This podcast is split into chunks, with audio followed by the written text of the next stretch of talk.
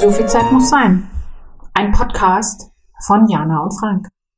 Unser zweites Treffen, unsere zweite Episode. Und diesmal geht es um Filme. Diesmal geht es um die Frage, was macht Kindheit und was macht die Prägung zum Beispiel durch die Eltern in der Kindheit mit uns und unserem eigenen Konsumverhalten. Und zwar jetzt mal ganz genau tatsächlich betrachtet im Punkto Film und Filme sehen. Ich kann dazu sagen, mich interessieren Filme oder besser ausgedrückt die Wahl, die Auswahl, die spezielle Wahl von Filmen eher nicht. Ich schaue eher kaum Filme, Fernsehen und Kino, das hat mich weder in der Kindheit begleitet, noch habe ich später eine Affinität dafür entwickelt, ganz im Gegensatz zur Oper oder zum Theater. Und übrigens prägt mich auch hier im Filmkonsum die Tatsache, möglichst keine Grausamkeiten. Denn da gab es auch mal so die Idee, mit Frank und mir gemeinsam The Hateful Eight zu gucken im Kino und das äh, hängt mir bis heute nach. Hallo Frank. Hi.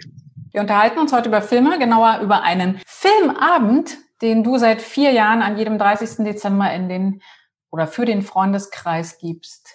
Ganz kurz, wie kam es dazu? Naja, das ist eine sehr persönliche Geschichte, die eher mit einer schlechten Stimmung zu tun hatte, aus der ich mich herausarbeiten wollte. Und da war so ein Projekt, so ein Filmabend zu organisieren. Und der 30. Dezember, den fand ich so cool. Das hat mich damals so ein bisschen gerettet äh, und äh, ist dann halt zu sowas Regelmäßigem geworden, was ich total schön finde. Äh, Wie es halt mit der Kunst immer ist. Sie rettet eher den Künstler, idealerweise natürlich auch das Publikum, aber meistens eher den Künstler. Oh, ähm, ich dachte, Jetzt habe ich hier so ganz gespannt zugehört und gedacht, du erzählst mir was über die Filme und über die Filmabende und was weiß ich. Und jetzt war ja, ja, nee, war halt aus so einer Situation heraus, ich muss was tun, ich muss wieder irgendwie in eigenes Tun kommen. Das war damals so ein Punkt, also eine sehr private Sache, die eigentlich meiner Ansicht nach jetzt in so einen Podcast auch nicht wirklich reingehört. Und äh, das würde ein ganz anderes Themenfeld aufmachen, auch wenn Kurt Krömer zum Beispiel im Zusammenhang mit diesem Herrn Sträter jetzt, äh, die sich beide geoutet haben als schwer, also die, die müssen es ja richtig fett gehabt haben, beide mit, mit Klinik und alles. So schlimm war es bei mir nicht. Aber es war halt so, dass dieser Filmabend mich aus dem Loch geholt hat. Oder ich habe mich mit diesem Filmabend aus einem Loch geholt. Seinerzeit, du hast ja auch eine dunkle Erinnerung, was das Loch so angetriggert hat. Äh, aber darüber will ich jetzt nicht reden. Und im Grunde äh, war es dann einfach eine schöne Idee. So. Und ist ja auch toll angenommen worden, ne? Der Abend vor Silvester, also der 30. Der vergessene Feiertag habe ich es ja dann so äh, getauft, ne? Viele sind natürlich nicht da von denen, von denen ich mir wünschen würde, die da, dass sie da sind und uns auch besuchen, weil sie irgendwo hinfahren. Und letztes Jahr, als alle nicht wegfahren durften, durften sie natürlich auch alle nicht kommen. Hat sich einfach angeboten, war eine schöne Idee, hat sich etabliert das finde ich ja mal schön, weil letztes Jahr wurde tatsächlich auch angefragt. 2017 hast du angefangen mit den Filmen. Angefangen mit einer sowjetischen Komödie, die tatsächlich ein Silvesterfilm ist und bis heute gezeigt wird. Erzähl was dazu. Naja, das war, ähm, ich weiß nicht, die, auf diesen Film bin ich gekommen schon lange bevor wir uns überhaupt kennengelernt haben, ähm, habe ich mich erinnert, dass es diesen Film gibt. Und dann hatte ich einen Freund damals, der in, in Moskau teilweise gelebt hat und der wusste natürlich auch sofort, welcher Film das ist. Und der hat mir einen Weg gezeigt, wie man diesen Film bekommen kann, nämlich über Russian, äh, jetzt weiß ich nicht mehr, Film Council oder so ähnlich, also so eine russische äh, äh, ja, keine Ahnung, Vertriebsorganisation. Und darüber habe ich den Film dann tatsächlich bekommen. Heute kann man ihn bei Amazon als DVD und alles Mögliche haben. Ja, also das mittlerweile ist er wieder etabliert. Aber damals war er das halt nicht. Und für mich war es wie eine Wiederentdeckung, dass der in Russland ständig jedes Jahr zu Silvester gezeigt wird, wusste ich ja nicht. Und ich wusste nur, dass ich damals, Ende der 70er, als ich ihn im DDR-Fernsehen, als er ausgestrahlt wurde, das erste Mal bei uns, so begeistert war. Und das Glück kam damals, weiß ich, auch daher, dass ich irgendwie daraus immer Hoffnung geschöpft habe, wenn so ein Kunstwerk da war, was, was mir einfach gefallen hat. Dann habe ich irgendwie die Hoffnung wieder gehabt, dass es vielleicht doch noch was werden könnte mit dem ganzen Sozialismus sozusagen. Ich weiß nicht, ich habe mich dann immer gefreut, wie so ein Schneekönig, ja, und konnte das auch nicht vergessen. Und dann habe ich mir den Film besorgt und siehe da, er war immer noch gut. Und das ist für mich ja immer ein ganz großes Qualitätskriterium, wenn ein Film, den ich in der Kindheit gut fand, wenn ich, es gibt ja so viel Zeug, was man heute gar nicht mehr gucken kann, ja, also wo man denkt, oh Gott, was hat man sich da angetan? Aber der ist eben einfach einer, der heute noch funktioniert, ja. Er hat nicht umsonst in Russland auch Kultstatus, muss man sagen. Wir haben den Film ja in, also auf Russisch gesehen mit deutschen Untertiteln. Und das war äh, eine total äh, irre Sache. Es war ein richtig, richtig großer Erfolg. Und ja, weil ja auch, es, es gibt ja in unserem Freundeskreis auch Leute, die nicht äh, DDR, aus der DDR stammen. Aber diese russische Sprache, diese russische Mentalität, es ist ja auch ein Musikfilm, es wird äh, viel Musik gemacht dabei. Das ist äh, nochmal was ganz, ganz Besonderes. Außerdem hatten wir in dem, die Freunde dazu aufgefordert, ähm, russisches Essen mitzubringen und hatten ja regelrecht ein russisches Buffet. Erinnerst du dich noch, worüber dann diskutiert wurde? Ich, ich erinnere mich, dass wir lange miteinander gesprochen haben. Naja, nicht. Also es ging eine, ganz, eine ganze Nacht, klar, dann wurde was getrunken und dies und jenes. Und am Ende ist so ein harter Kern wie immer übrig geblieben. Aber ich weiß nicht mehr. Äh, es wurde sicherlich viel darüber diskutiert, wie realistisch der Film war. Ich meine, es ist ja wie äh, jetzt im letzten Mal bei diesem Versteck von dem Frank Bayer auch das Thema gewesen. War das überhaupt realistisch? In was für Wohnungen die gewohnt haben, was für Möbel die hatten, was für Klamotten die hatten? Hat so die, typische sowjetische Hausfrau damals ausgesehen? Ne? Haben die so gelebt? Man hat gemerkt, wenn man mit von dem Film, ne, wenn man da mitgegangen ist, dass die Wohnung bestimmt 100 Quadratmeter hatte, aber im Film wurde dauernd behauptet, äh, die hat 32 Quadratmeter, was ja völlig absurd war. Ne? Also so, es waren alles so Sachen, die, die sehr eigenartig waren. Aber ich denke, Film ist Film und ist Kunst und soll ja auch unterhalten. Und ich meine, man würde sich ja niemals über sowas unterhalten, wenn es um ein amerikanisches Musical geht oder so, ja. Und ich meine, was anderes war es ja am Ende nicht. Auch wenn sie kein Orchester und nicht so viel Tanz hatten. Aber letztendlich haben sie ja alles mit der Gitarre nur gesungen. Ist es trotzdem eine zauberhafte Komödie, die einen einfach anrührt und die schön ist, mit dem Happy End, so wie sich's gehört, auch sehr schön gestaltet, weil Happy End kann ja mal sehr peinlich sein. Es ist einfach ein perfekter Film von dem Eldar Ryasanov, heißt er meiner Ansicht nach, der Regisseur, der ja seinerzeit mehrere Komödien gemacht hat, also der so ein richtiger Komödienschreiber war. Meiner Ansicht nach hat er auch diesen Film gemacht, Die unglaublichen Abenteuer der Italiener in Russland. Ist lange her, ich könnte jetzt nicht mehr genau sagen, worum es da ging. Aber es gab halt auch da bei uns gute Leute, die einfach schöne Filme gemacht haben, die man sich heute noch, wie man so schön sagt, schmerzfrei und mit Genuss angucken kann. Ich kann mich erinnern, dass wir in der Diskussion an dem Abend aber schon auch darüber diskutierten, ist dieser Film eigentlich ein politisches Statement gewesen? Ist dieser, Polit ist dieser Film eine, eine also, äh, ironische Beschreibung der Verhältnisse der sozialistischen äh, Staatswirtschaft? Und er wird aber ja bis heute gezeigt, er wird mit Begeisterung gezeigt. Also über Jahrzehnte läuft er praktisch jedes Jahr zu Silvester. Und äh, da gingen unsere Meinungen sehr auseinander. Ist es Ironie? Übrigens, wie hieß der Film? Ironia Ui, haben wir genau, sehr Ironie lustig. Des ja. Ironie des Schicksals, genau um diesen Film geht's. Ist dieser Film jetzt eine ironische Angelegenheit gewesen oder eben tatsächlich russische Seele? Naja, äh, der Film fängt ja faktisch damit an, und das ist aber, der, jetzt wäre ich natürlich ein bisschen durcheinander, aber im Grunde ist das ja ein Zeichen von guter Kunst, wenn sie unabhängig vom äußeren Anlass heute noch funktioniert der äußere Anlass, sage ich mal, für die Geschichte ist ja gewesen, dass diese Neubaugebiete, die wir uns im Ostblock seinerzeit überall hingesetzt haben, alle so gleich aussahen. Und dieser Film treibt es halt auf die Spitze, indem er sagt, die Neubauten äh, sind in jeder Stadt gleich. Sie haben die gleichen Namen, die gleichen Typenkinos, die gleichen Typentreppenhäuser, die gleichen Türen, die gleichen Schlüssel. Das war ganz wichtig, ne? weil am Ende hat ja der eine Schlüssel zu der anderen Wohnung auch gepasst. Und insofern war das natürlich eine sehr konkret auf diese Situation gemünzte Geschichte. Aber man kann sich eben heute noch zu verhalten, weil einheitlich scheiße Bauweise gibt's auch heute, wenn auch nicht so wie damals. Und es funktioniert eben heute noch. Also, und natürlich haben sich manche gewundert, gerade aus dem Westen, was sowas durfte man im Ostblock zeigen. Ne? Also so diese kritische Betrachtung dieser Art Wohnung zu bauen. Aber ja, wir waren nicht frei von Humor, damals auch. Ja. nee. Natürlich, manches durfte man nicht, aber manches durfte man eben doch. Ne? Siehe den Stalin-Preis für den stillen Don, wo du dich ja fragst. Hm. Ja. Durfte man auch. Also 2017 war es der Film Ironia Sudbui, russische Komödie, Komödie, sowjetische Komödie. Ähm, was folgte danach? Naja, dann der nächste, wie diese Filme zu mir kommen, das kann ich immer schlecht sagen. Es ist wie irgendwie so eine alte Liebe, die hochploppt und wo ich denke, ach, das müsste man mal wieder gucken, weil ich gucke ja sowas, ich muss das wirklich noch mal hinzufügen, im Alltag ja nicht. Und da war dann irgendwie dieser Gedanke heißer Sommer, also diese DDR-Musical-Komödie mit Frank Schöbel und Chris Dörk und äh, Marianne Wünscher und wem nicht noch alles, ähm, mit Musik von den Gebrüdern Naczynski oder was Vater und Sohn Naczynski.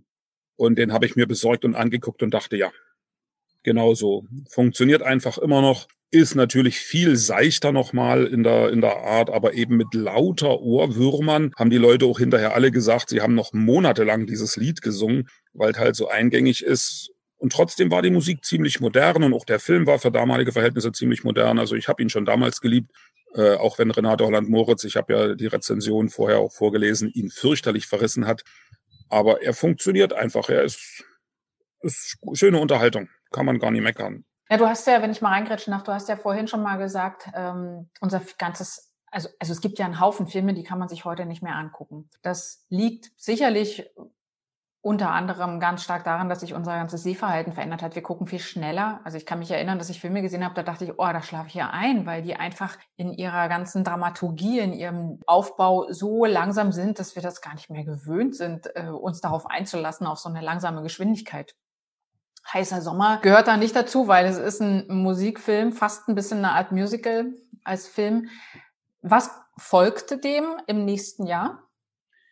Naja, und ich will mal ganz kurz darauf eingehen, was du sagst, was man gucken kann, was man nicht gucken kann. Ich finde grundsätzlich, dass Qualität im Film, wenn der Film also gut gemacht ist, das heißt, die Story stimmt, äh, die Musik in dem Falle ne, bestimmt. Es gibt ja diesen anderen Musikfilm, wo ich ja überlegt habe, den mit dazu zu zeigen, auch mit Frank Schöbel, dieses Nicht-Schummeln-Liebling, den kann man heute nicht mehr gucken. Den konnte man wahrscheinlich auch damals schon nicht gucken, einfach weil die Musik nicht so sophisticated war und weil auch die Story scheiße war. Es muss einfach passen, ne, so.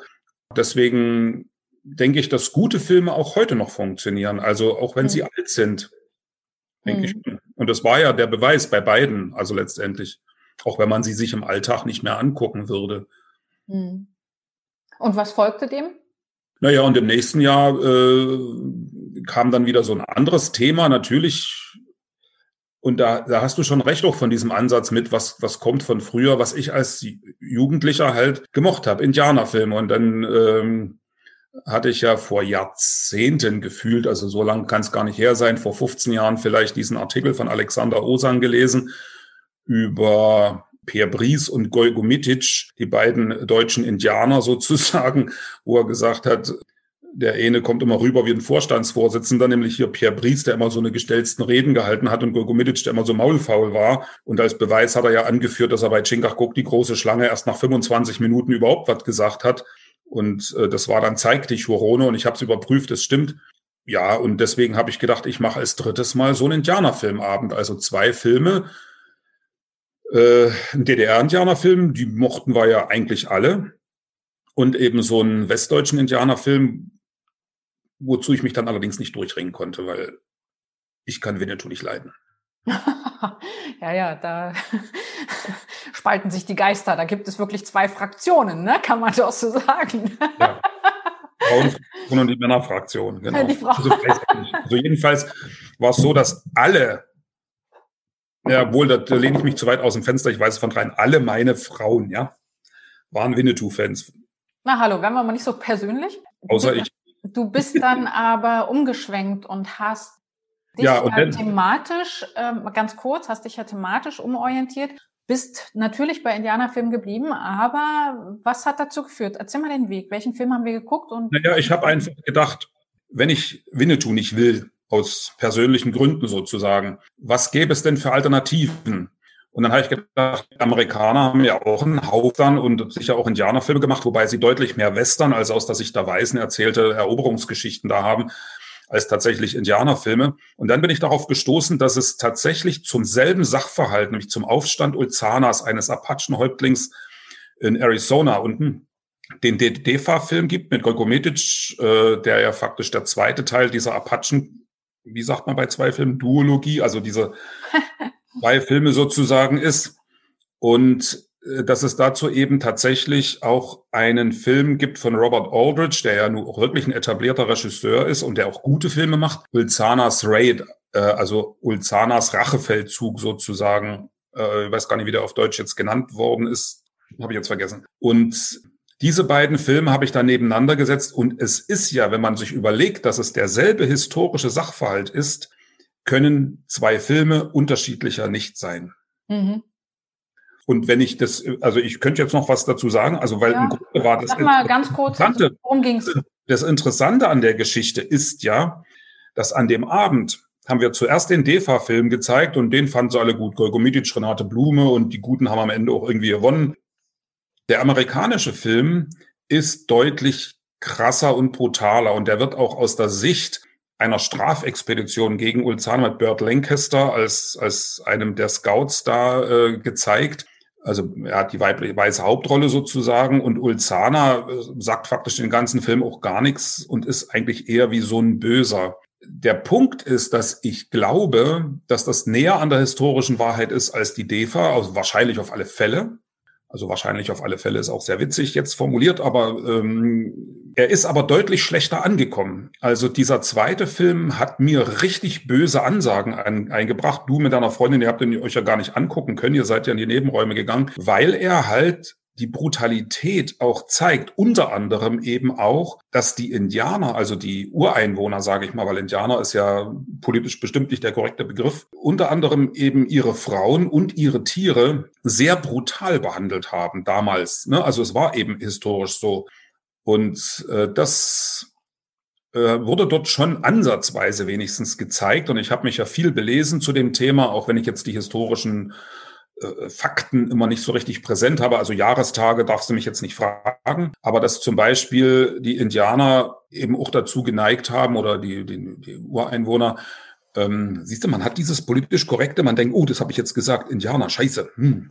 Eben auch meinetwegen ein Pferd geschlachtet und irgendwo ins Wasser geschmissen haben, um diese Wasserquelle für Nachkommende unbrauchbar zu machen, zum Beispiel. Ne? So eine Geschichten haben die Weißen umgekehrt bestimmt auch gemacht, weiß ich nicht. Ne? Also es ist, äh, Brutalität gab es auf allen Seiten. Aber dieser Film wurde, obwohl er erstens gut gemacht ist nach meinem Dafürhalten, also ich finde den richtig toll, und obwohl er wahrscheinlich näher an der historischen Wahrheit ist, wurde er de facto abgelehnt. Das kann ich auch verstehen, weil für so einen Filmabend, wo man sich an sich unterhalten und amüsieren will, ist es vielleicht auch ein bisschen hart, aber ich konnte der Versuchung auch nicht widerstehen, faktisch zwei Filme zum selben Thema nebeneinander zu stellen, die diametr. Der Witz ist, dass der, der amerikanische Film tatsächlich auch drei Jahre vor dem DEFA-Film gedreht wurde. Also der amerikanische war so, weiß ich nicht, 73 oder 72 und der DEFA-Film halt dann eher 75, 76. Und man durchaus davon ausgehen kann, dass die Macher des DEFA-Films diesen Robert Aldrich-Film vielleicht kannten. Also das weiß ich jetzt nicht, ne? Ich habe mit denen nicht gesprochen. Man kann da nicht hundertprozentig sicher sein, weil es ja tiefste DDR-Zeiten waren. Aber nochmal ganz kurz zurückzukommen, glaubst du, dass ähm, eine politische Bildung auch darin bestand, in der DDR die Indianer ein bisschen zu äh, stilisieren zu den heroischen Unterdrückten, dem, dem, dem Volk, das sozusagen ja unterdrückt wird? Ja, ja, naja, die Historie der DDR-Indianerfilme ist ja ohnehin interessant. Und auch Osang hat ja dazu eine sehr dezidierte Meinung. Er ist eben der Meinung, die ersten Indianerfilme, so wie Spur des, äh, warte mal, wie hießen die? Weiße Wölfe, Spur des Falken, ne? Hier Chingachgook und äh, davor noch äh, Söhne der großen Bären frühen DDR-Indianer-Filme, also als es noch eher so ums Reiten und Schießen ging, die schöneren waren, als später die versucht haben, historische Sachverhalte wie Tecumseh, Osceola, Ulzana meinetwegen auch, ne, äh, oder der Scout denn auch, ne, historische Sachverhalte mitzunehmen. Aber so ist das halt, ne, bestimmte Sachen haben ihre Zeit. Und äh, jetzt habe ich den Ursprung der Frage so ein bisschen. Ich hatte dich gefragt nach den, äh, also die sozialistische Betrachtungsweise des Volkes Indianer, also der Unterdrückten. Naja, ich würde es ja noch, ja, na, das sowieso, aber ich würde es ja noch mal anders äh, zeigen oder darstellen, unabhängig vom Unterhaltungsaspekt. Man muss ja mal ganz klar sagen, DDR-Indianerfilme waren beliebt. Die Leute sind ins Kino gegangen.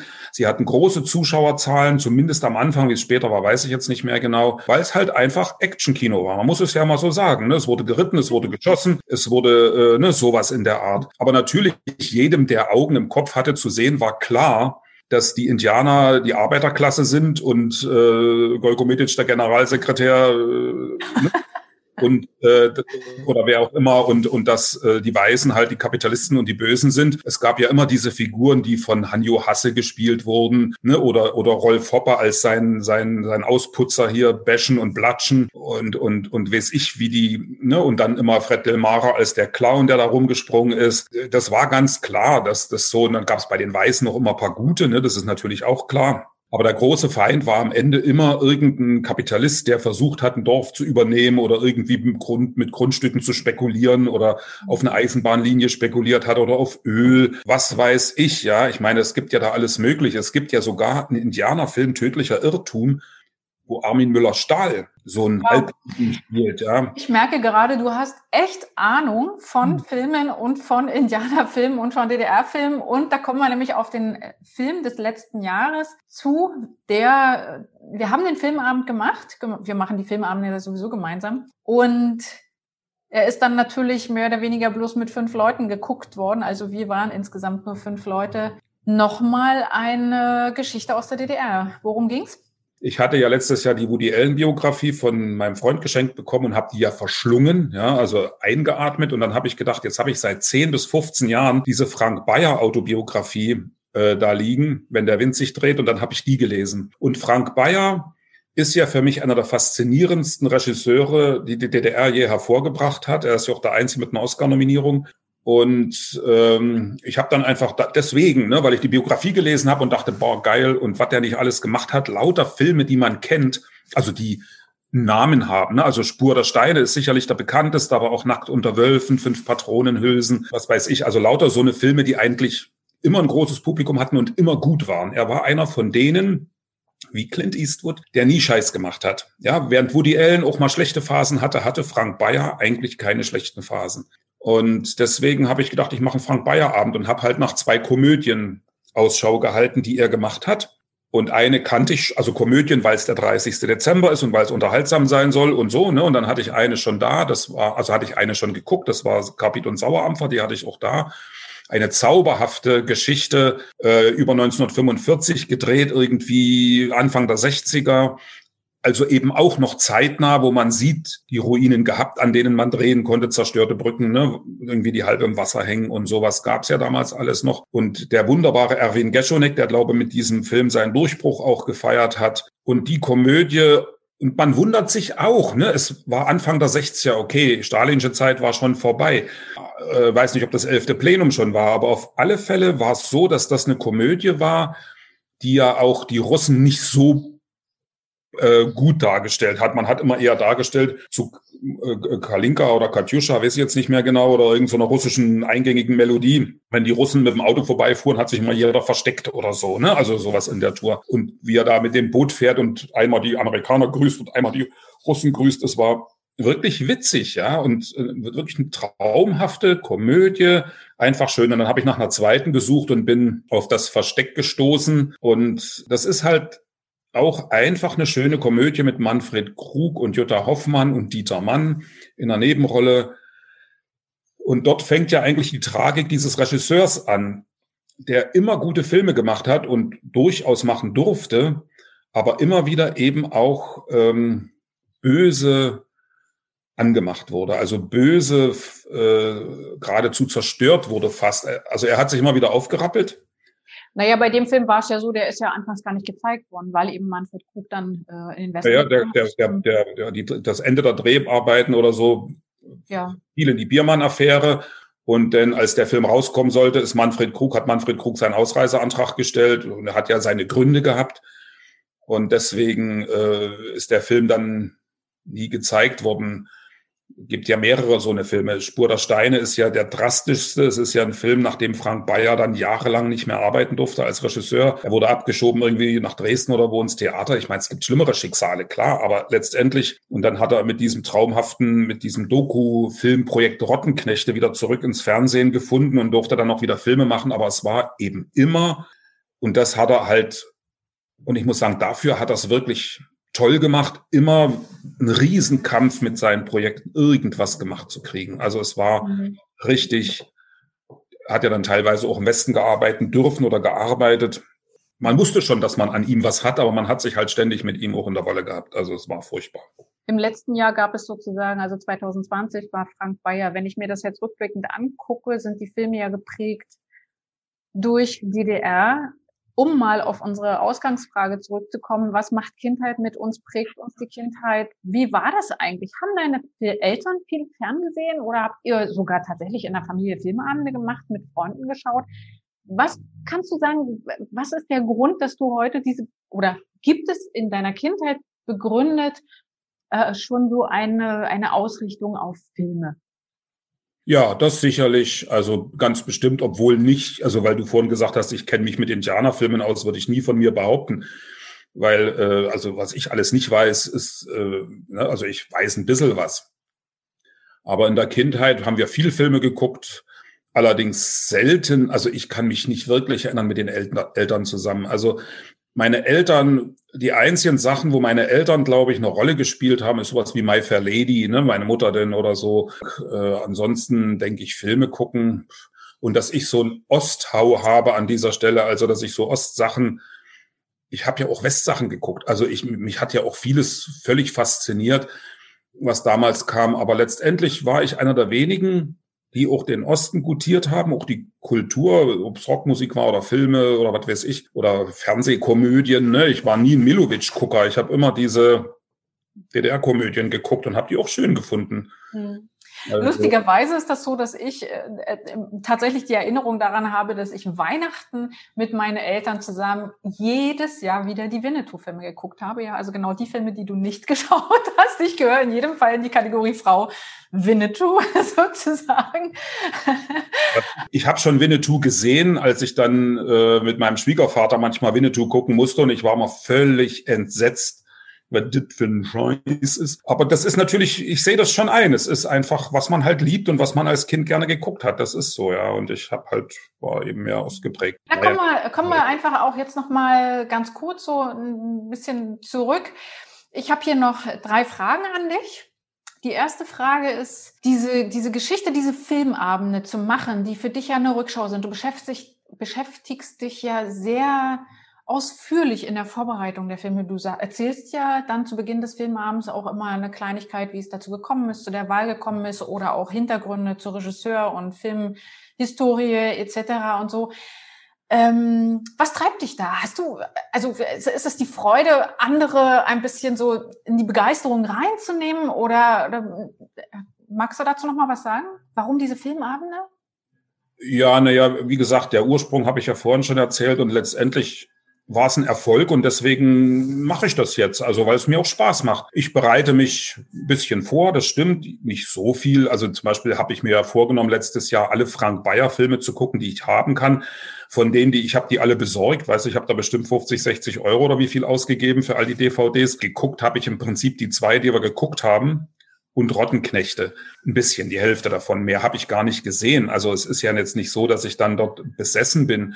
Ich lese dann ein bisschen was dazu, bereite mich auch vor. Allerdings ist es komischerweise so, dass die Reden dann gar nicht gehalten werden groß, ne, weil es, wie es immer so ist. Ich schreibe in der Einladungs-E-Mail ein bisschen was dazu und ich denke, das reicht auch. Also das ist ja und manche lesen es, manche kommen einfach so mit. Wir hatten ja letztes Mal auch diesen einen Kollegen, äh, der da eher so auf der Krawallschiene unterwegs war, ne? der also äh, dieses Versteck zum Beispiel dieser Art, den Osten zu zeigen, also die Schönhauser Allee und dass der halt in Wartburg fährt und dass die Wohnung so mehr oder weniger schick eingerichtet ist, ne? also so und was den da nicht alles aufgeregt hat, äh, ist halt unterschiedlich, wird halt unterschiedlich äh, angenommen so. Ne? Das einfach als Unterhaltung zu sehen ist ja auch nicht so einfach. Ja, hm, ich hm, denke da, ja, stimmt, da das halt, das halt das alles bisher DDR-Filme, bis auf den einen Ulzanas Raid, waren, ist keine Ahnung, das kommt auch bisschen, das, das folgt ja keinem straffen Plan. Es ist jedes Jahr, ach, was mache ich denn dies Jahr? Und das ist unterschwellig immer so da. Unterschwellig, ach, und jetzt habe ich ja, und das ist ja der Witz an der Geschichte, für dies Jahr.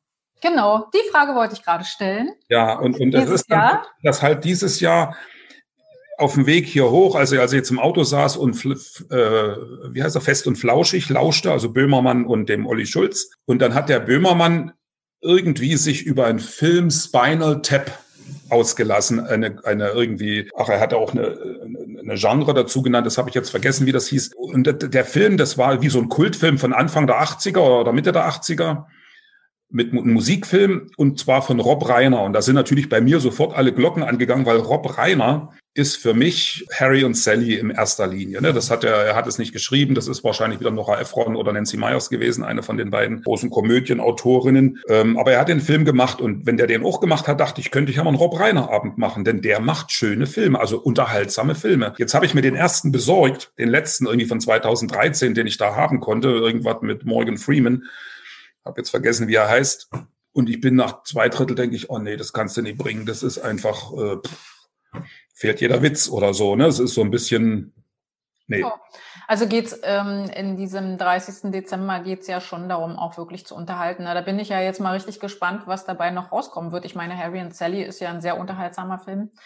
Und äh, aber den wird man nun wiederum wirst du nicht zeigen, weil den kennt nun wahrscheinlich wirklich jeder.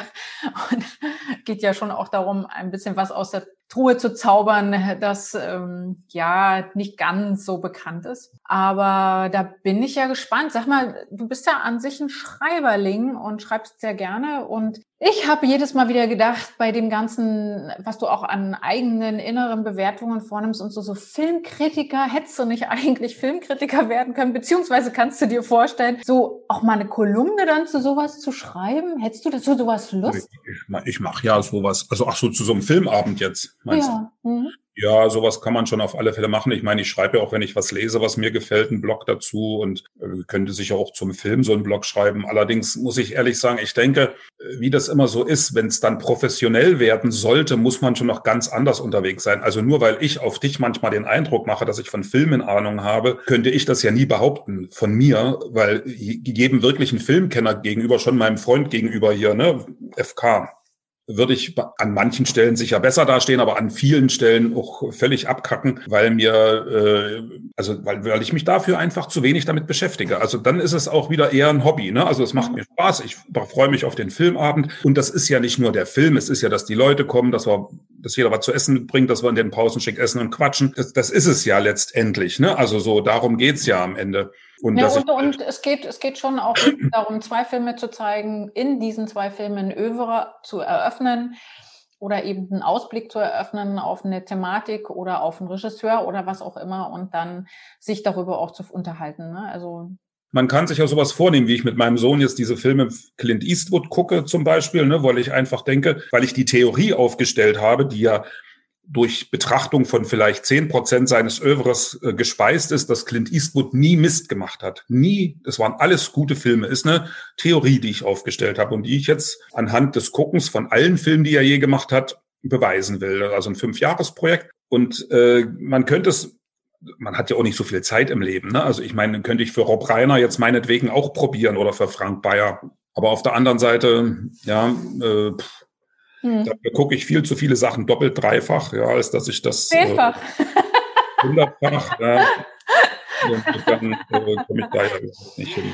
Na gut, also die Frage, was ist in der Kindheit begründet und was nicht, ich glaube, äh, ich würde eher sagen, Kindheit ist nicht so Grund doch, dessen, ich, wo man sich hinentwickelt. Vielleicht. Doch, doch, es ist, Kindheit ist entscheidend, aber nicht die Eltern. Also ich sag mal, äh, ah, okay. Mhm. Das äh, in der Kindheit, was man da geliebt hat, wird man auch später lieben, denke ich. Also wenn nicht irgendwas dabei ist. Ich meine, ich gucke die alten Märchenfilme kaum noch, ne? Also sowas mache ich eigentlich nicht. Ich bin ja schon offen, sehr offen auch für Neues. Also das kann ich gar nicht sagen. Aber im Grunde äh, all diese Dinge, die in Kindheit und Jugend geguckt werden, diese, diese, um mal jetzt von den Ostfilmen wegzukommen, diese unglaublichen, also wie so, als ob eine Tür aufgestoßen wird in eine neue Welt durch einen Film wie Werner Beinhardt, der damals meiner Ansicht nach in der DDR im Kino lief. Oder ja, mhm. was ich halt ähm, in, in, in Sofia, also in Bulgarien gucken konnte, Filme, die ja bei uns nicht liefen. Indiana Jones ja, wo ich nach der Wende monatelang, wenn ich Jahre gesucht habe, weil der in Bulgarien nicht Indiana Jones, sondern Tersacina Iskubenia Kivot hieß und was als übersetzt ich, heißt? Ja, und als ich dann immer in die Videotheken gegangen bin und habe gesagt, ich suche einen Film,